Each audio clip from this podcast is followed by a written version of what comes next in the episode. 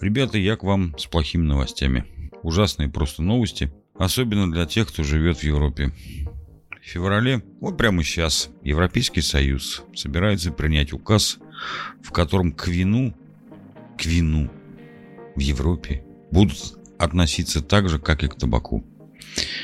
Почему это важная новость, я прямо сейчас вам расскажу. Дело в том, что в России это уже давно так. Вино нельзя рекламировать, вы не увидите его ни в телевизоре, ни в обычном журнале, как парфюм или бренд одежды, к примеру, ни в рекламных кампаниях в интернете. Все, что доступно брендам виноградного напитка, это специальные дегустации и публикация обзоров на своих сайтах и в блогах, и то с ограничениями. А в Европе с этим проще, ведь вино для них скорее искусство изящный напиток, нежели чем опасный продукт, но все, скорее всего, изменится в течение нескольких дней или недель. В прошлом году Европейская комиссия одобрила доклад некой компании БК, в которой был сделан вывод, что не бывает употребления вина без риска для здоровья.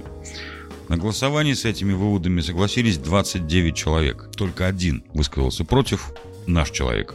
И четверо воздержались от ответа.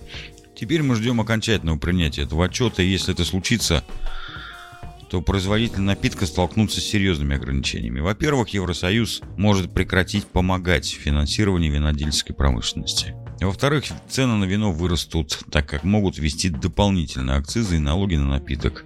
В большинстве стран ЕС они отсутствуют, как это уже было в России. Ну и напоследок, рекламировать алкогольную продукцию будет нельзя. Это может поменять отношение к вину граждан Европы. Я очень в этом сомневаюсь. Теперь все будут стремиться к сокращению потребления вина, как к напитку, вредящему здоровью. Похоже, будто в скором времени мы увидим совсем другой мир в ЕС. Больше не будет культуры потребления напитка. Его будут сторониться и опасаться.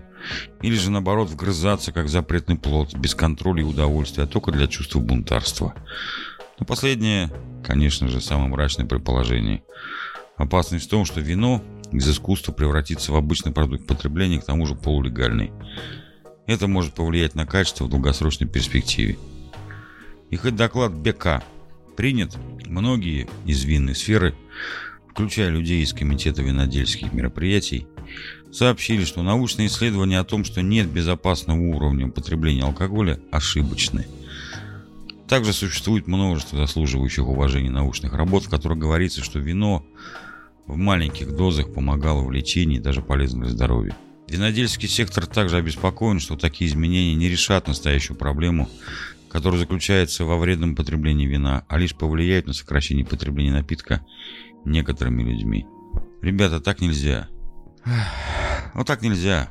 Попытки заработать какие-то политические дивиденды на потреблении напитка, который потребляется около пяти тысяч лет – и на котором выросло огромное количество государств и нынешней Европы, и старой, и, и средневековой, и античной Европы. Э, вы что делаете? Вы что делаете? Вы зачем ломаете то, что было построено не вами? Не вами. Это просто, это просто недопустимо. И я просто, я просто э, нахожусь в состоянии негодования, негодования просто негодование. Какие же они все там гады. Да.